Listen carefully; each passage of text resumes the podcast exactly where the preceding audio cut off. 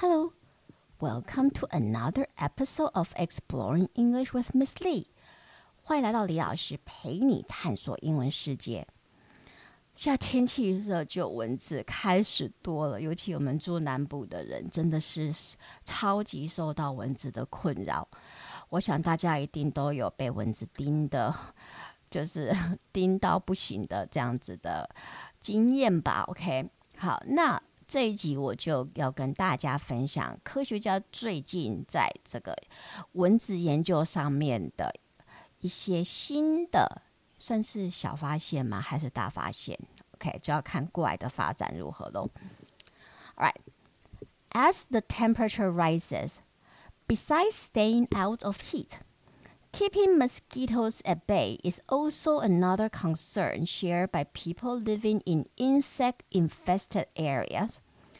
While scientists have found that some people are mosquito magnets, there could be a variety of factors that might influence the makeup of your scent. Therefore, it's challenging to pinpoint the precise attractions that will draw mosquitoes to you. One universal factor is carbon dioxide. There has been plenty of evidence to show that carbon dioxide from our breath when we exhale can draw mosquitoes. And recently, scientists have discovered mosquitoes are attracted to airborne carboxylic acids, which are produced by bacteria on human skin and is unnoticeable to us. Moreover, scientists have found that mosquitoes are deterred by a chemical existent in plants. Even though there's no silver bullet to protect you from mosquito bites yet.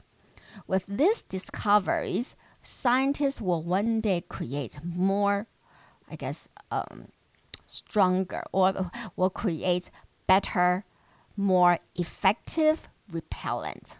Okay. Uh, as the temperature rises，随着温度上升，besides staying out of heat，除了我们必须要就是要远离热啊，OK，keeping、okay? mosquitoes at bay is also another concern。那 keep something at bay 就是远离，OK，让呃让什么东西远离，所以让蚊子远离你也是另外一个 concern，也是另外一个担忧。 Shared by people living in insect infested areas。然后这担忧是呃被所有住在 insect infested areas 被昆虫我们说大批出就大大批出没的昆虫所包围的地区，呃，住在这这些地区的人所共同的担忧。While scientists have found that some people are mosquito magnets，虽然科学家已经有发现，有一些人哦，some people are mosquito magnets，真的就是好像蚊子吸引者，OK，就是专就像磁铁一样，然后就是就会把蚊子都吸过来。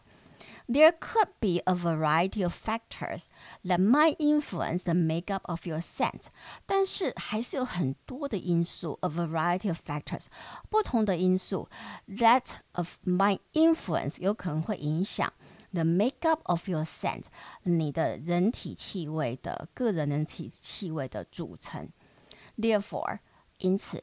is challenging to pinpoint the precise attractions，所以要能够精准的去找到它到底很，它到底吸引蚊子的气味，其实是蛮困难的。OK，so、okay? therefore it is challenging to pinpoint a precise attraction that will draw mosquitoes to you.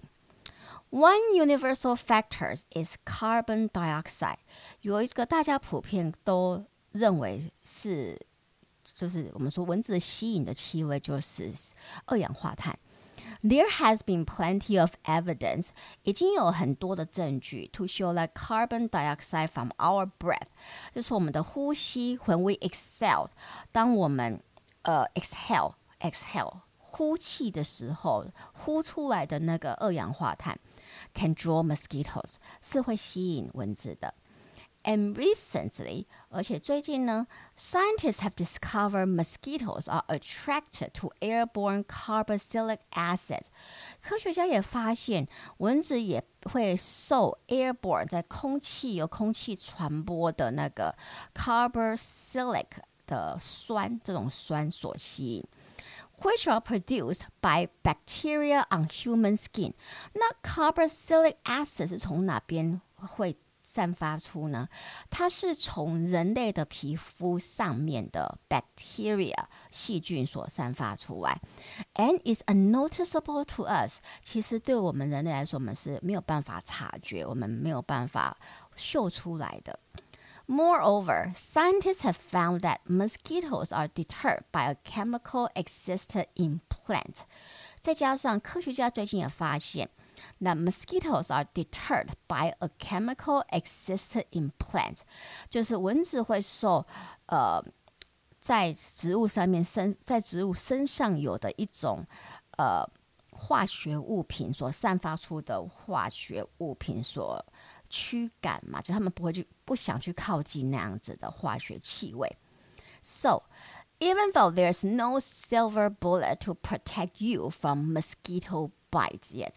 虽然到目前为止是没有所谓的 silver bullet，就是完美的解决方案，可以保护你免于被蚊子叮。With these new discoveries，但是希望借由这些新的发现，scientists will one day create more effective repellent。科学家应该有一天，希望我们我们希望科学家能够有一天能够制造出更 effective、更有成效的驱蚊剂。OK 好。如果你觉得我的 Podcast 对你的英文学习有帮助，就请到 Apple Podcast 帮我按五颗星订阅和分享，也可到李老师陪你探索英文世界脸书和 IG 粉丝专业按赞追踪或留言，当然也可以到李老师陪你探索英文世界的 YouTube 频道来看一下，呃，我简单介绍的一些单字的使用方法。好，那我们就下期见喽。Talk to you next time on Exploring English with Miss Lee. Goodbye.